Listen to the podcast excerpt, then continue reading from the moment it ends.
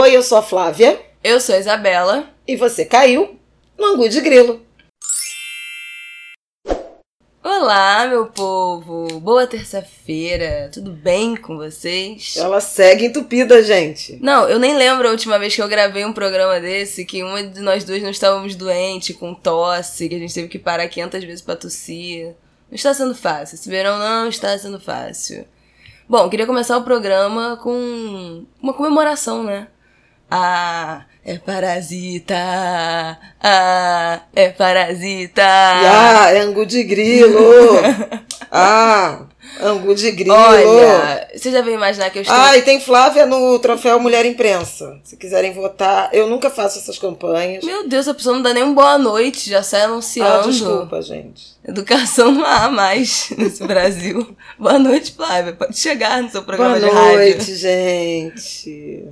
E aí? Estamos muito felizes. Quer dizer, minha mãe não sei, eu estou muito feliz que Parasita ganhou. E vamos começar a introduzir os temas, né? Hoje a gente vai falar de Oscar, obviamente, que aconteceu no último domingo, a premiação. Vamos falar da alta do dólar, que tá babado, pois quebrando é, recordes. 4,32, meu povo. E vamos falar de um assunto que também nos pedem muito e a gente não tinha falado até agora, mas os acontecimentos da última semana nos obrigam, que é o racismo na comunicação. Então fique com a gente até o final, que esse episódio hoje vai ser um de grilo de temas e vai ser babado. Pesou, pesou a camisa. Bom, Oscar, eu fiquei muito feliz que Parasita ganhou. Eu acho que eu falei daqui desse filme em dois episódios que eu recomendei. Minha mãe não tinha visto ainda, depois você assistiu e acabou não comentando aqui o que, que você achou. Eu gostei muito de Parasita, mas eu, eu não. Eu não. Eu, eu festejo mais o simbolismo dessa vitória do que o filme propriamente, sabia? Eu achei ele um Bacurau sul-coreano. E achei que o Brasil errou em não ter indicado Bacurau para disputa. Porque acho que tem uma narrativa que talvez atravesse os países emergentes que é de confrontar as desigualdades, né? essas assimetrias, que talvez estejam ocupando o imaginário dos criadores, dos artistas, enfim, mobilizando cineastas, dramaturgos nessa direção. E me parece que, que talvez o Brasil não tenha entendido isso. Mas o Brasil não indicou Bacurau ou não, não foi aceito? Não indicou Bacurau. O Brasil indicou Vidas Invisíveis, né? Hum, é verdade, é verdade. Porque parece ser um filme excelente, eu já ouvi as melhores críticas mas repete um pouco a lógica central do Brasil, de outras narrativas, uma, uma, uma leitura mais humana, mais dramática, mais sentimental, ainda que seja de uma abordagem sobre o machismo, sobre, sobre essa sociedade patriarcal, a opressão de gênero.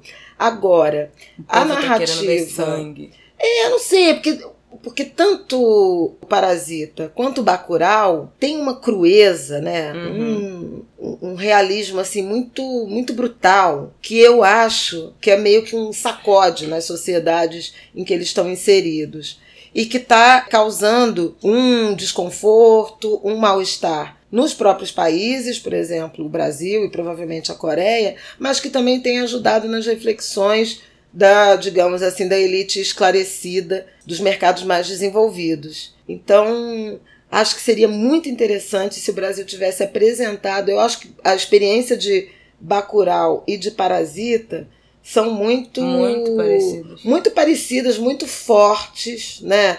Esse duelo, esse enfrentamento e das coisas que mais me impressionam em, em Parasita, que ele tem tem uma leitura até muito, muito clara né, da luta de classes. A, a, forma como eles brincam, ou como eles brincam, ou como eles apresentam a estratificação social com andares, escadas, uhum. né? Topo e base, porão. Isso é muito. Isso não é spoiler, tá, gente? Porque é, tá presente em várias situações do filme.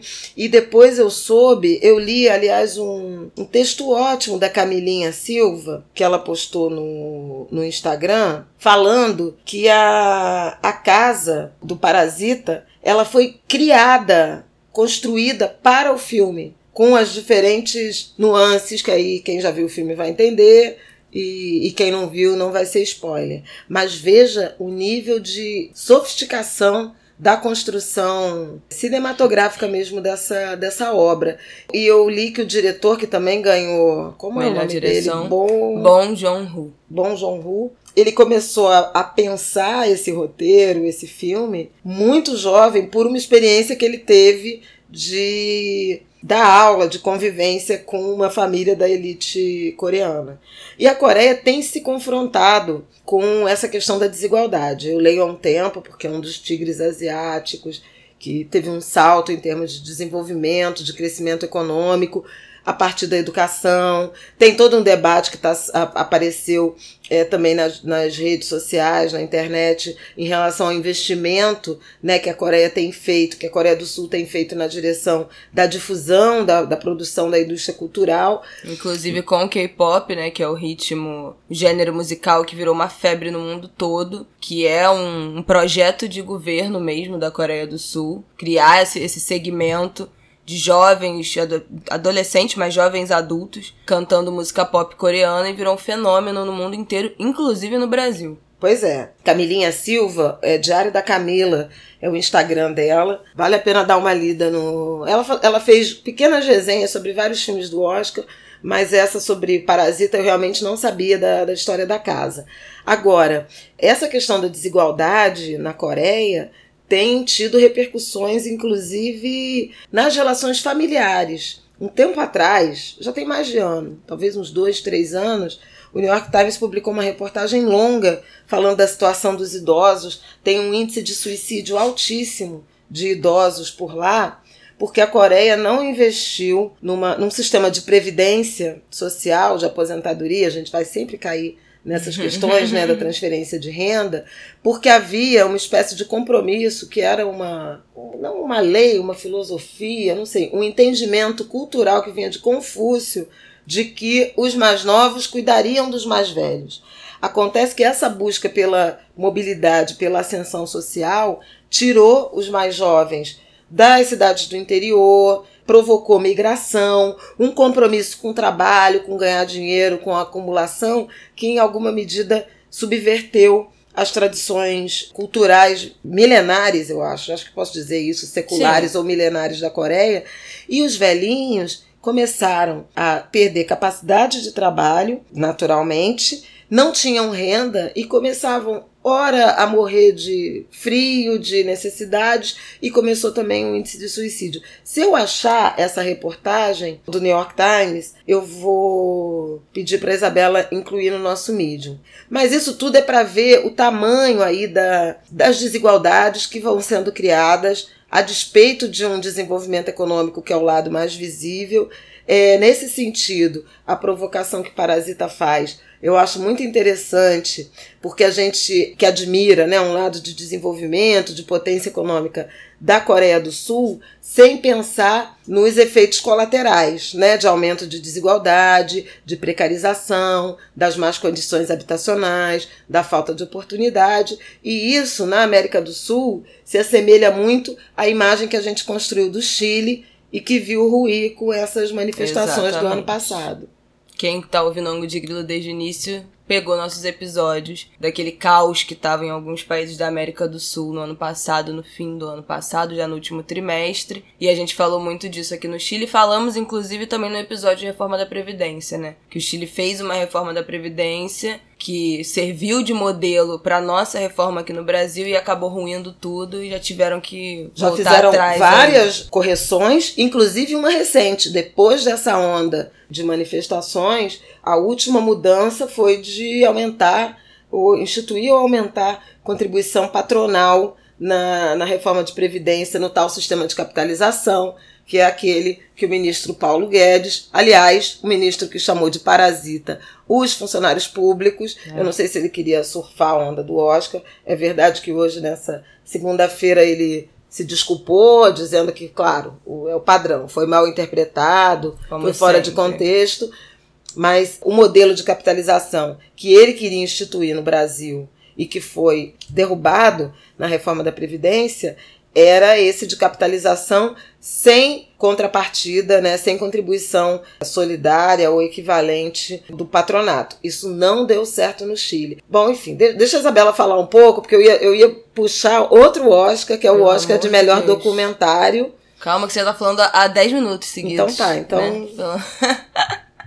Silencio. Não, eu queria. Eu fiquei mais feliz com a vitória de, de Parasita por esse momento, né? Que a gente vive e acompanhar a trajetória desse filme, que foi derrubando aí algumas barreiras, né? Que foi ganhando prêmios nos últimos, acho que no último ano praticamente, desde Cannes até o Globo de Ouro, que o discurso do diretor o Bong Joon-ho começou com se os americanos passasse, ultrapassassem a barreira da legenda, eles iam descobrir um mundo de, de audiovisual para além do que estão acostumados, porque parece que nos Estados Unidos isso é realmente uma questão. Os, os, americanos, os estadunidenses se recusam a assistir filme com legenda. Então, se blinda, né, de uma quantidade de cultura inimaginável e ninguém esperava que Parasita fosse ganhar melhor direção, que fosse ganhar melhor, melhor filme, muito menos. Ganhou melhor roteiro, roteiro original, original, e isso era já previsível e ganhou o melhor filme internacional, que foi até uma mudança. É o primeiro Oscar que não chama melhor filme estrangeiro, chama melhor filme internacional. E essa também é uma mudança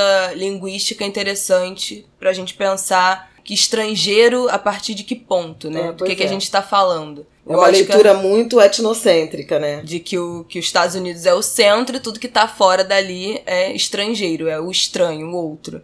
Então eles mudaram essa nomenclatura, agora é internacional. Então são de filmes que não são produzidos, não são feitos nos Estados Unidos, de origem norte-americana. Ganhou, ganhou esse que era o esperado também, né? Melhor, melhor filme internacional. Quando ganhou a direção, os comentaristas já ficaram: olha, se ganhou melhor direção, então já tá indicando que talvez ganhe melhor filme, uma coisa que ninguém esperava. O que estava mais cotado entre todos era o 1917, né? Que é que eu achava que ia ser desculpa perfeita para não ganhar o Parasita, porque é um filme de guerra dos Estados Unidos, que eles adoram essa narrativa de guerra, gravado em, todo em plano sequência, que seria uma novidade, primeiro filme de guerra gravado todo em plano sequência. É, pois é, eu também achei que essa a coisa da técnica, né, da linguagem ser, cinematográfica, é. assim como Birdman, Sim. né? Ganhou e também foi um filme em plano sequência. Para mim era desculpa perfeita para derrubarem Parasita. O 1917 ganhou essas categorias de, de efeitos especiais. Qual foi a outra? Fotografia, montagem quem ganhou foi Ford versus Ferrari. Efeitos sonoros também, né? Acho que. não sei. Que tem uma piada que tá rolando no, nas redes sociais que é efeitos sonoros de Ford versus Ferrari. Eu achei muito engraçado. Tiveram algumas zebras também, né, no Oscar. Alguns filmes que foram super indicados. Tinha uma grande expectativa de que iam sair varrendo a premiação e, na verdade, não ganharam muita coisa. Coringa teve, foi o filme com maior número de indicações, 11. E só ganhou melhor ator, o jo Joaquim. Joaquim. É, Joaquim Fênix. Joaquim Fênix, em bom português.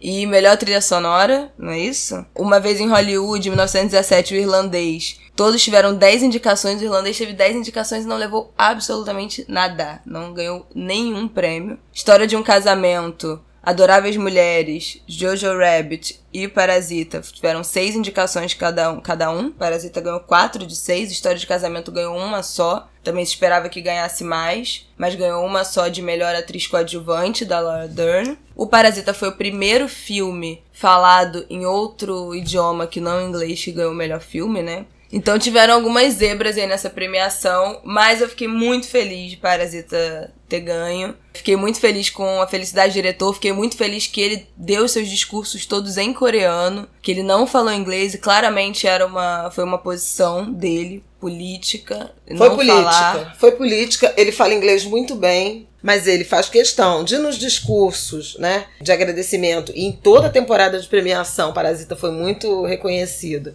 E ele fez o discurso em coreano, mas diz que em reuniões também da indústria que ele finge falar mal inglês porque as pessoas falam de uma forma diferente. Então ele usa muito essa questão da barreira da língua para testar analisar a forma como as pessoas lidam com ele, tratam com ele. Foi muito bonito também a parte é, quando ele agradeceu ao Oscar de melhor diretor, ele fez uma, uma referência carinhosa sobre a inspiração que Martin Scorsese exerceu sobre ele e a plateia toda se levantou e aplaudiu Scorsese, que é de fato um mestre. Né? Eu não acho o irlandês melhor produção dele, vi o filme, acho interessante, mas eu acho que é um pouco mais do mesmo, mas tem que respeitar, né?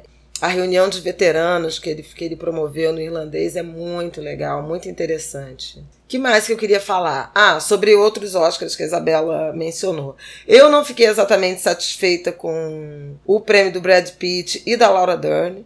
Eu não vi os filmes das mulheres, então não, não posso avaliar as, as indicações. Mas achei que, assim, não achei uma atuação primorosa para render um Oscar de atriz coadjuvante para o papel dela em Histórias de um Casamento.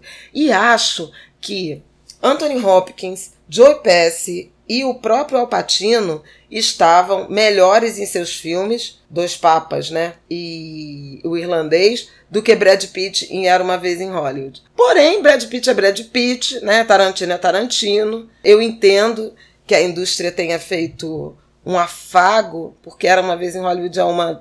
É muito interessante o filme. Você não viu, né? Não.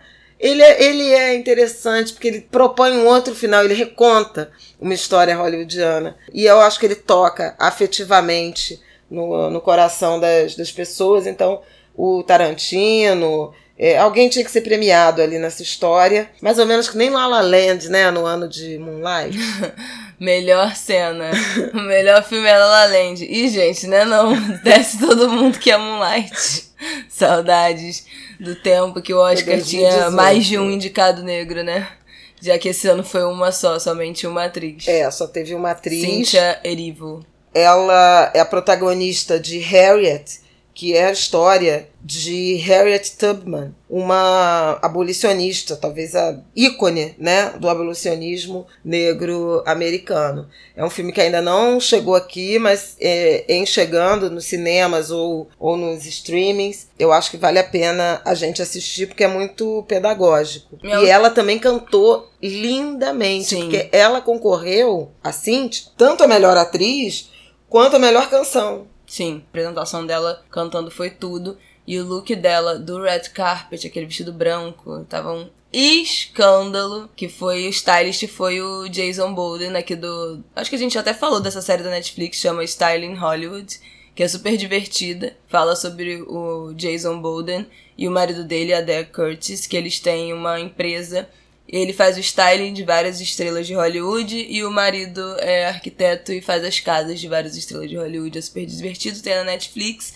E ela estava vestida maravilhosamente com um ateliê Versace branco, simplesmente tudo. Uma fenda incrível, um decote e... incrível, toda de branco, mais o vestido dourado com que ela canta que é uma gola alta, que faz quase Sim. uma. Nem sei como é que chama aquilo. Quase uma auréola, sei lá, quase um esplendor. Também foi produção dele. Outra coisa que eu queria fazer uma observação é como os filmes da Netflix saíram meio de mãos abanando, né? História de um casamento, irlandês, Dois Papas, não ganhou nada, foi indicado em três categorias e não ganhou. Então, a gente não tem ainda exatamente como saber se é uma retaliação, porque grandes diretores e tal são terminantemente contra esse negócio de streaming. Então a gente não sabe exatamente como a academia está se comportando. E agora, nesse momento em que os filmes feitos para streaming, feitos já dentro do, da, da plataforma Netflix, estão chegando a essas grandes competições. Veremos cenas dos próximos capítulos. Eu não terminei sobre o Oscar, você terminou, mas eu tenho mais umas coisas para falar.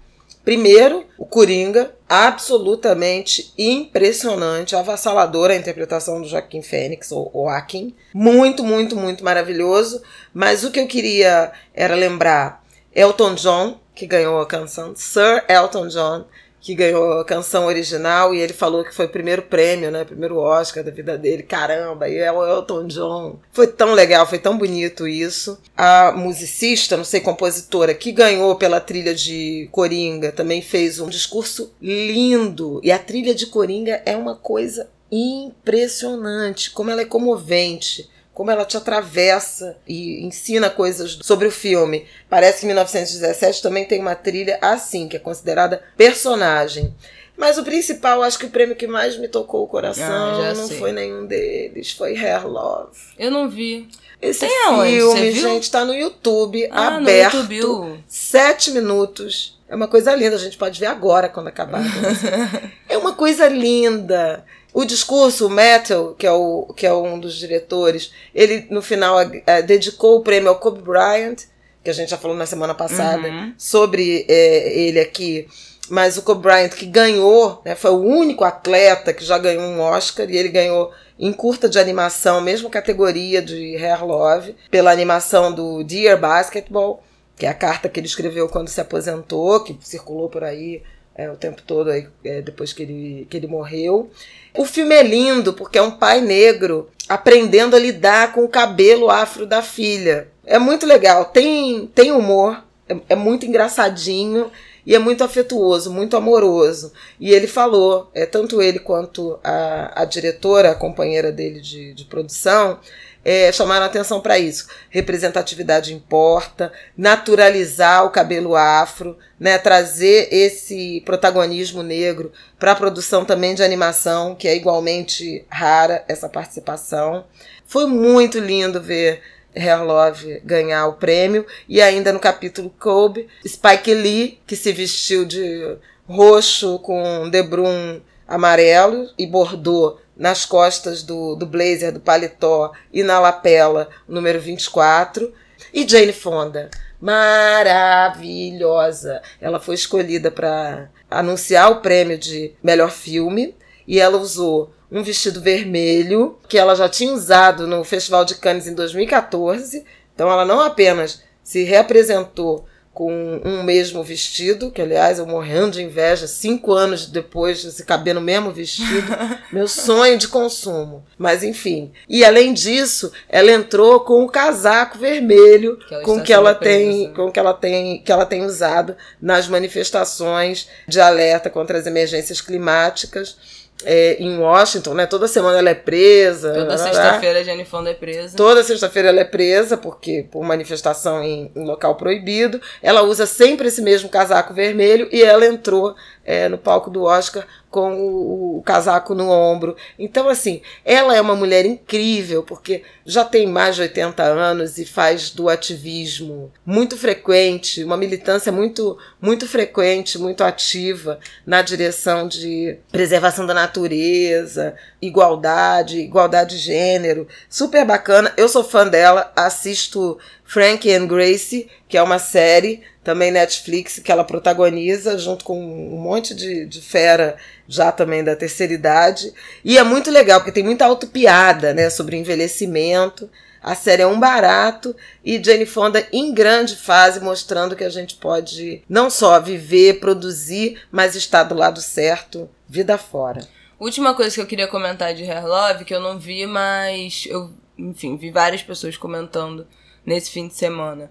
Que também é uma visão muito positiva da paternidade negra, né? Foge desse estereótipo que a gente tá acostumado a ouvir de homens negros que são brutos, que vão embora, que largam sua família, de famílias negras que crescem somente com a mãe. Estamos acostumados a ouvir relatos de paternidade negra só pelo lugar do negativo, pelo olhar do negativo, do abandono, do brutal, do grosseiro. E esse filme, pelo que estão dizendo, traz também uma visão positiva dessa paternidade negra. Também do, do acolhimento, também do afeto, também da presença. É, da presença, do cuidado. É uma quero ver. delícia de filme e é muito curtinho, gente. Vale muito a pena. Tem que viralizar, tem que ser exibido nas salas de aula por professor. Ele tá aberto, até uma coisa bacana, né? A Sony liberou esse, esse, esse curta, tá aberto. Ah, não, e a gente não falou também de documentário, cara. Não ganhou Democracia em Vertigem. Demo- Democracia em Vertigem não ganhou. Ganhou American Factory, é, indústria americana, que também está disponível já no, no streaming, é filme Netflix. Era favorito, porque inclusive o filme tem produção de Michelle e Barack Obama, é a estreia deles como produtores dessa indústria. Então fica, Fica difícil, competir, né? Nossa.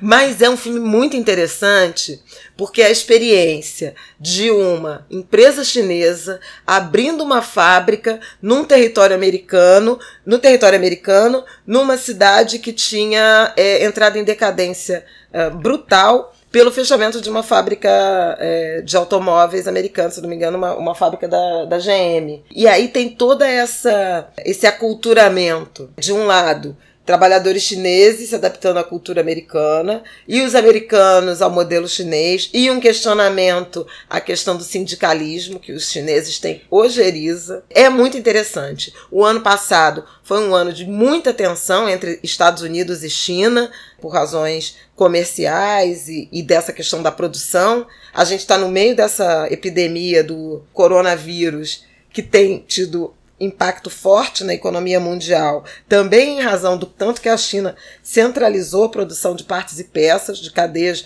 eh, industriais do mundo inteiro. Então o filme eu acho que tinha tudo a ver, além dele ser de muito interesse para os americanos do ponto de vista econômico, de ter essa camisa pesada de Michelle Obama, ele traz discussões. E eles ganharam o, o filme de documentário e no discurso houve uma referência muito carinhosa e enfática à democracia em vertigem, mas ele, ela fez praticamente uma, uma evocação quando os trabalhadores do mundo se unirem a essa situação. E aí foi uma interpretação de um manifesto comunista, Trabalhadores do Mundo Univos. Tá bombando lá, porque imagina, nessa, nesse tensionamento, nessa polarização esquerda-direita, essa evocação na cerimônia do Oscar a uma defesa do socialismo, do comunismo. Muito interessante o filme, também recomendo. Bom, então vamos mudar para o próximo tema, né? Porque daqui a pouco não vai ter mais espaço nesse podcast, vocês vão ficar uma hora e meia ouvindo a gente. Dólar, Flávio, o que você quer falar de dólar? Dólar hoje fechou, hoje, segunda-feira,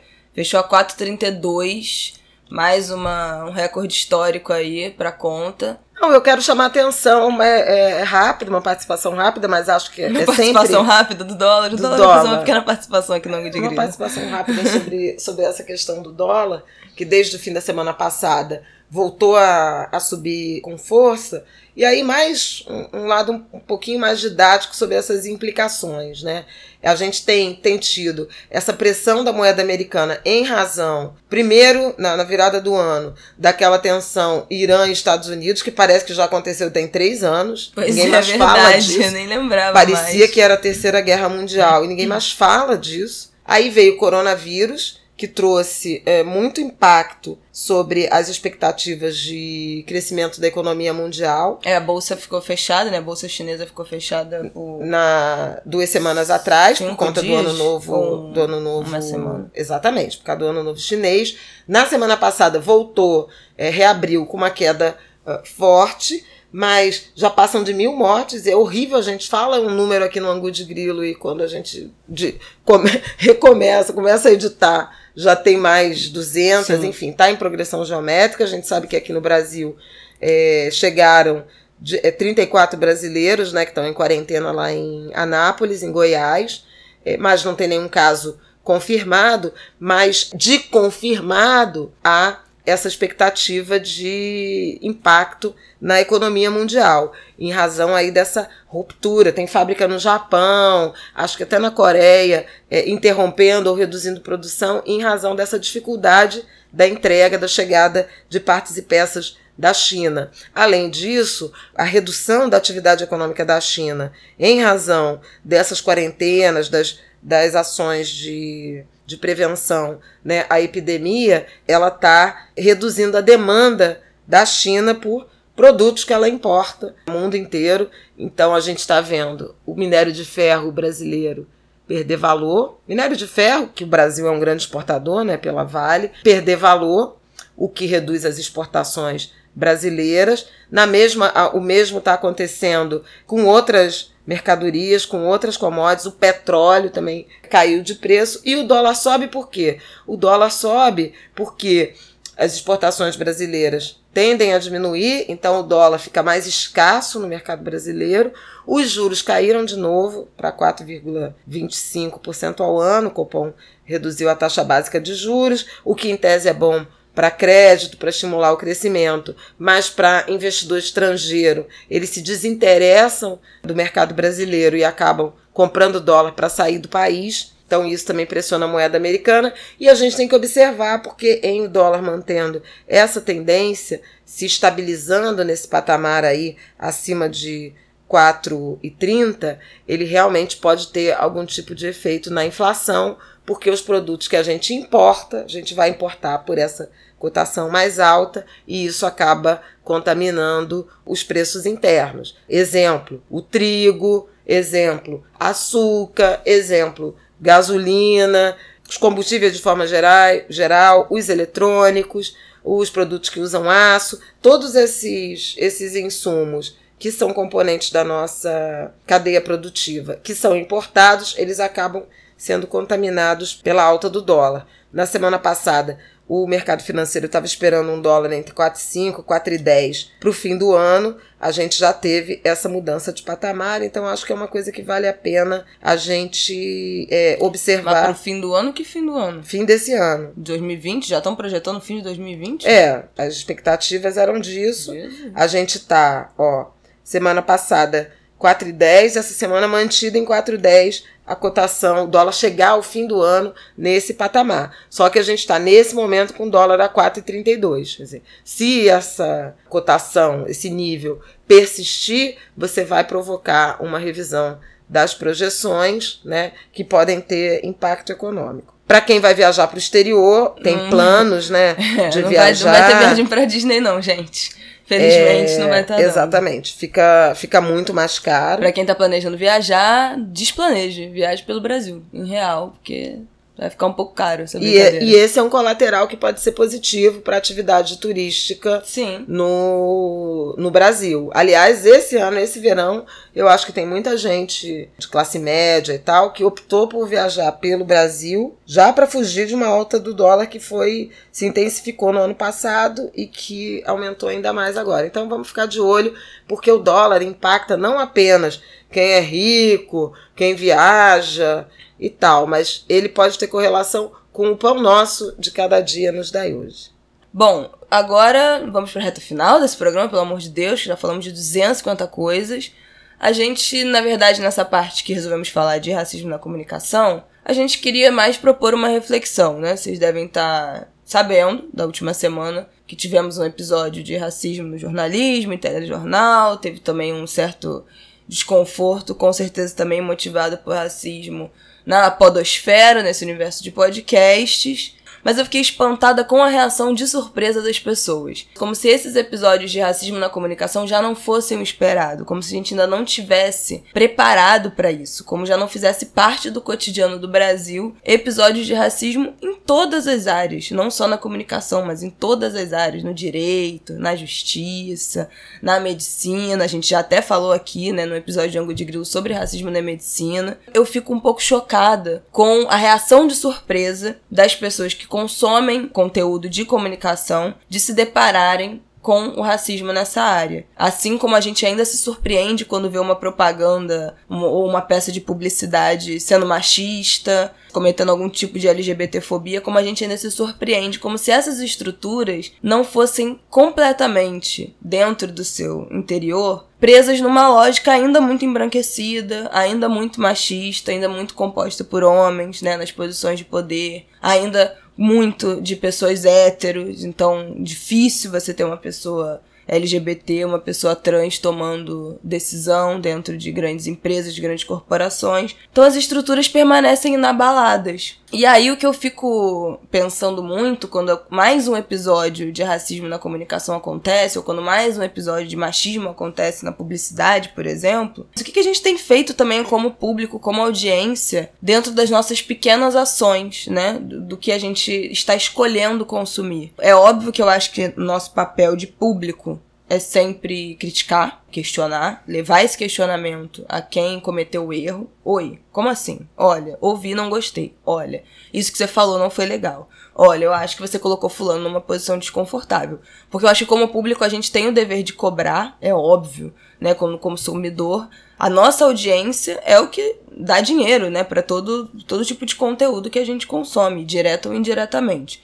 Então eu acho que a gente tem que ter esse primeiro plano de, de cobrar mesmo e de pedir uma resposta, uma posição, uma, uma retratação, um pedido de desculpa, qualquer que seja a forma como isso vai ser resolvido. Mas eu também fico pensando qual é a nossa postura ativa. O que, que a gente, além do que a gente está cobrando, o que, que a gente está botando dentro das nossas ações, do que, que a gente está de fato escolhendo consumir. Estamos consumindo outro tipo de conteúdo que não fira esses nossos princípios, que a gente entenda que tenha mais responsabilidade para tratar desses temas, que a gente está querendo tanto consumir conteúdo, que a gente espera que tenha mais sensibilidade sobre questão racial, que faça mais recorte, que entenda mais o lado dos negros brasileiros ou da população indígena brasileira. A gente está consumindo conteúdo direto da fonte? A gente está consumindo conteúdo de quem de fato vai saber fazer esses recortes, vai fazer, saber fazer esses comentários, de quem vai ter mais cuidado de lidar com esses temas? Ou a gente está consumindo o mesmo conteúdo das mesmas pessoas de sempre, esperando que elas vão implementar alguma mudança nessa estrutura o que é muito difícil.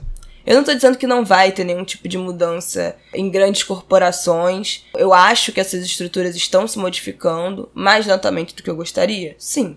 Mas eu acho que elas estão passando por mudanças por causa das nossas cobranças, porque estão vendo que nós, como público, estamos parando de dar audiência, estamos parando de assistir, estamos criticando, estamos cobrando uma, uma postura diferente. Questionando. Então, as grandes corporações estão implementando mudanças dentro de suas estruturas por causa da nossa cobrança, mas isso é muito lento, é um processo muito lento. E até lá, a gente vai continuar consumindo as mesmas coisas, reclamando das mesmas coisas, se surpreendendo quando mais um episódio de racismo, de machismo, de LGBTfobia vier à tona. A gente vai continuar nesse ciclo sem fortalecer os discursos que a gente se identifica. Então, isso é uma coisa que eu penso muito, assim. E também o que a gente está esperando, né, desses conteúdos. Se a gente tem um programa que só tem pessoas brancas que apresentam, se a gente tem uma, uma peça publicitária que é feita somente por homens brancos, o que, que, você espera que saia daí? É óbvio que essas pessoas podem ter sensibilidade com outras pautas, podem ter empatia com outras causas que não são as delas. É óbvio que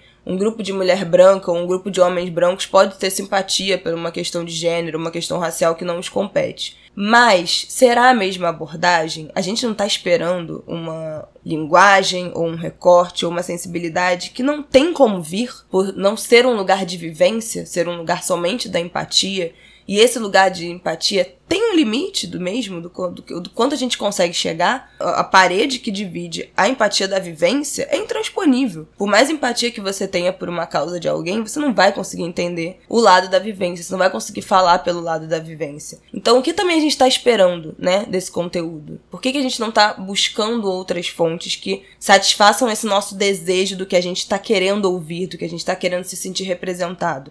O que, que a gente espera desses conteúdos que são produzidos por essas estruturas que a gente ainda sabe que são muito embranquecidas, muito enrijecidas, muito tradicionais, muito heterossexuais, muito brancas, muito masculinas. O que a gente está esperando disso? Ou então o que a gente está esperando de representatividade em grupos de que são todos iguais, que, que se propõem a debater vários temas, mas são sempre os mesmos tipos de pessoas debatendo os mesmos temas. Então, eu tô fazendo uma reflexão para além da crítica a esses produtos, para além da crítica aos episódios que aconteceram na última semana, mas de qual é a nossa postura mesmo, como público. Me coloco como público também, pensando o que, que eu tenho consumido e o que, que eu tô esperando desses conteúdos. O que, que você tá aí? Que eu mexo no fio. Não, a minha mãe não para de se mexer, cara. Ela mexe no fio, aí faz barulho. Ela mexe o celular, aí faz barulho. Eu tô só ouvindo o vazamento todo aqui no microfone. Aí ela se mexe na cama, ela fica arrastando. Vocês ouvem isso aqui, ó? Essa é ela se arrastando na cama, que ela estica a perna, ela vira pra um lado, ela vira pro outro. Não consigo ficar quieta. Eu concordo com tudo isso que a Isabela tá falando, sobre a ótica da, do ativismo do consumidor, né? De informação, de entretenimento, de como você pode mudar seus padrões de consumo. Aliás, não é diferente de consumo de mercadorias, né? E serviços de forma geral. E a gente trata muito disso aqui né, de, de como a postura crítica do consumidor ela faz diferença. Agora, eu queria trazer o lado dessas empresas mainstreams ou, ou marcas ou, ou, profissionais na direção dessa consciência antirracista, feminista ou antipatriarcal. Eu acho que estar apenas bem intencionado ou se pensar como alguém bem intencionado e livre de preconceitos, coisa que nós sabemos que ninguém é, não é suficiente. Acho que é preciso um investimento em pedagogia, numa alfabetização e a partir daí em outros níveis educacionais é, do que significa ser antirracista, do que significa estar alinhado a princípios de direitos humanos.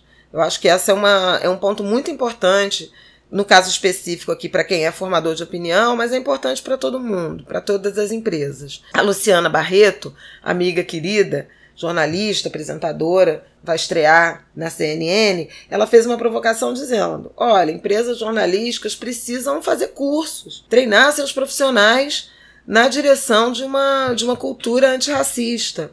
A universidade, isso faz 20 anos, desde que eu sou jornalista, que é, eu trato dessa falta de diversidade uh, na imprensa, de modo geral, e de como a universidade é tímida nessa direção. Não apenas o, as escolas né, de ensino médio, por exemplo, que não têm uma educação para direitos humanos, mas as universidades também não têm essa formação e isso faz muita diferença. Demais. Faz diferença na forma como você vai fazer a pergunta, abordar um determinado entrevistado, de que forma que você vai orientar os seus preconceitos já enviesados, já orientados na hora de fazer o seu trabalho, na forma como você vai escolher a palavra correta para se referir a cada entrevistado ou a determinadas situações, né? O fato de você não se achar racista ou machista não significa que você não é, não seja não seja ou não cometa deslizes, falhas, erros e atos preconceituosos, às vezes até pelo viés inconsciente de uma construção historicamente racista, machista, patrimonialista que a gente vive numa sociedade desigual como é o Brasil. Então não é só sobre, ah, eu não me acho, eu sou uma pessoa legal. É sobre é, se achar e ser uma pessoa legal preparada para lidar com isso.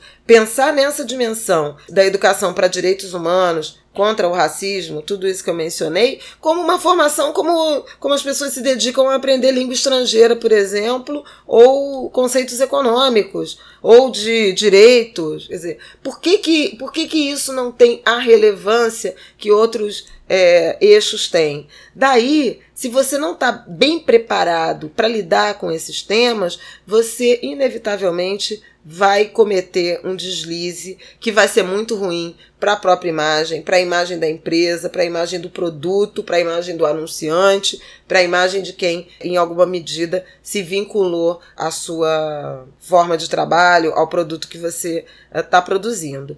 Além disso, acho que vale a pena também a gente pensar em falsas polêmicas, em falso antagonismo ou liberdade de debate de ideias, de troca de ideias. Algumas ideias são inegociáveis, não cabe debate, sabe? É tipo, sou a favor da liberdade de opinião, ou da liberdade ideológica, ou da liberdade religiosa, e vou chamar uma pessoa para debater religião de matriz africana e outro que acha que as religiões de matriz africana têm que ser aniquiladas. Não, isso não é debate. Isso não é razoável. Sim. Né? Isso é violação de direitos. Então, assim, tem um limite também em que medida você vai fazer o contraponto. E essa escolha é uma escolha política ideológica que diz muito sobre quem você é. Quando você de, é, é, leva alguém para. Ou, ah, violência policial estamos questionando homicídios cometidos por policiais. Aí vai levar um, um acadêmico ou uma pessoa é, especialista que é crítica a essas violações e outra pessoa que, ah, não, bandido bom é bandido morto. Pelo amor de Deus, né, gente?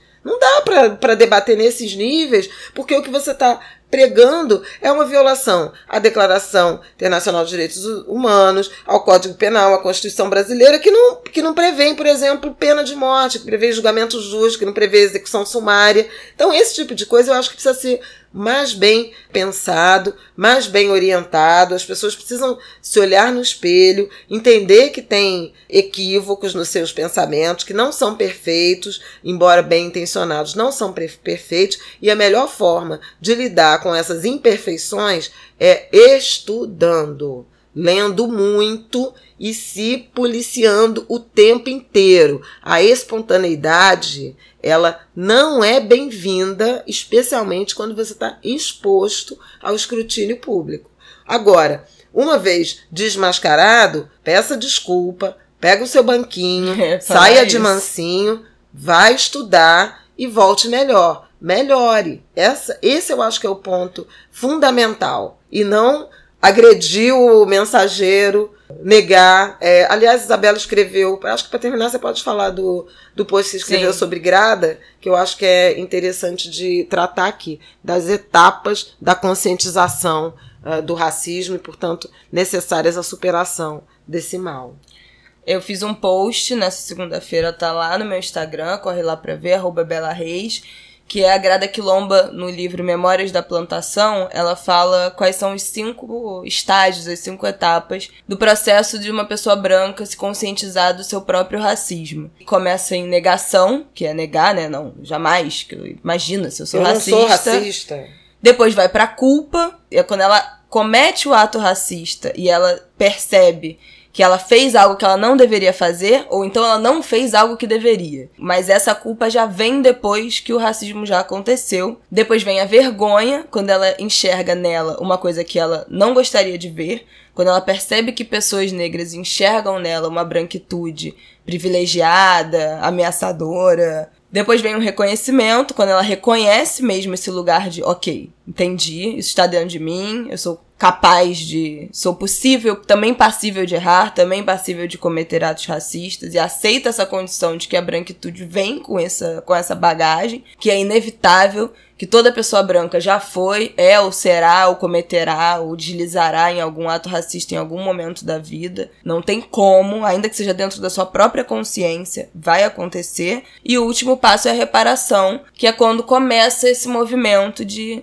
das atitudes antirracistas são colocadas em práticas. Então é quando você abandona seus privilégios, ou pelo menos divide seus privilégios, né, com, com outros. Ajuda a criar oportunidades. Mexe nas estruturas, muda posições. Então é quando você começa a usar o seu espaço para recuperar de alguma forma o dano que foi causado ali pelo racismo nesse, nos ambientes que você transita. Então são esses cinco passos que a Grada fala. A gente tem que parar de achar que esse processo é sobre uma questão moral, de se questionar se, ah, mas eu sou racista e esperar uma resposta que tem a ver com a moral por ser racista ser algo imoral. E na verdade não é, é um processo psicológico. Ela fala que é um processo psicológico que envolve realmente muito trabalho ao longo de muito tempo. E a gente tem que começar a se questionar, na verdade, é como eu faço para me desprender do meu racismo, como eu faço para desconstruir o racismo que existe em mim. E a partir dessa pergunta, já esse processo já é iniciado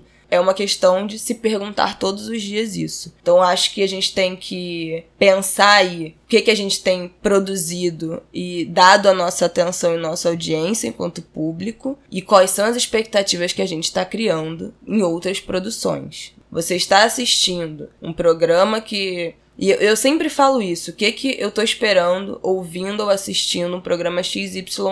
Se eu estou assistindo um programa jornalístico, pode ser até, enfim, documental, no, TV a cabo, na, em série documental da Netflix, e podcast também, vários que eu ouço, que eu gosto, que são super podcasts jornalísticos que eu inclusive recomendo e indico, mas se eles são feitos apenas por pessoas brancas, como são 95%, para não dizer 99%, eu sei que aquele podcast não vai me trazer. Eu sei que aquele podcast não vai me trazer um lugar de vivência racial, um lugar de. Muitas vezes não traz nenhum recorte, não traz nenhuma observação sobre uma possível interpretação racial daquela notícia que está sendo dada. Então a gente tem que estar ciente do que a gente está consumindo, gente. Porque assim, senão a gente vai continuar sendo eternamente pego nesse, nesse lugar de estou sendo enganado, sabe? Como se alguma coisa tivesse sido proposta a você ao invés disso. Então vamos também sair desse nosso lugar de inocência, né? De achar que a gente está consumindo um conteúdo X e a gente vai receber Y. Não vai. Vamos mudar o tipo de conteúdo que a gente também tem consumido vamos procurar aí que tipo de que, que expectativa é essa que a gente quer ter e que o que, que vai atender a essa nossa expectativa e sempre continuar cobrando. De todo mundo, inclusive da gente, podem cobrar da gente também. Se estiver ruim, manda um e-mail, angudiquilobas.com. Fala com a gente lá no Twitter. Não, não vou ficar muito no lugar de crítica à comunicação, porque isso eu já fiz milhões de vezes, eu faço o tempo todo. Lá no meu Instagram tem um destaque só de jornalismo, que eu falo incansavelmente criticando o jornalismo como não dá espaço para pessoas negras, como não dá espaço para ideias de jovens, como é muito preso no tradicional, no hegemônico, como tem zero dinamismo, então isso é uma crítica que eu faço o tempo inteiro. A academia também, já fiz muito. Mas o meu ponto aqui é também chamar todo mundo para sua responsabilidade do que que você tá botando na sua audiência e indiretamente o seu dinheiro, porque a gente sabe que nessa era de internet, visualização, streaming, pontos do Ibope, tudo isso é dinheiro, se transforma em dinheiro. Então onde é que você está botando o seu dinheirinho? Tá bom, queridas? OK. Então até semana que vem, né? Até semana que vem, semana que vem, de semana que vem não passa, semana que vem é carnaval. Sim, nosso episódio especial de carnaval terça que vem, tá? Pra todo mundo ficar por dentro dos samba enredo, do que que vai rolar no carnaval de outros lugares do, do Brasil, não só, não vamos e falar que não só do vai Rio rolar de Janeiro. em razão da falta de apoio ao, do setor público e do setor privado também à produção cultural tradicional ao carnaval brasileiro, que tem relevância cultural, histórica e também econômica. Por último, e menos importante, porque a relevância maior é a cultura, são as tradições. Então já estão vendo que vai ser babado, né? Gritaria vai. e confusão no episódio que vem. Falaremos sobre carnaval, a indústria do carnaval. E não só sobre festa e quais são os enredos de escola de samba, tá? Vai ter papo cabeça também sobre isso. Mas vamos falar também sobre festas, melhores sambas enredos. Uh! Meu Deus Muito do céu. animada. Socorro, Deus salva essa cachorrinha, eu, de conviver com essa pessoa. Gente, um beijo, até semana que vem. Então, tchau, gente. Fui silenciada mais de uma vez nesse programa. Quero, quero é, apresentar meus protestos, mas Semana que vem estamos de volta. Tchau.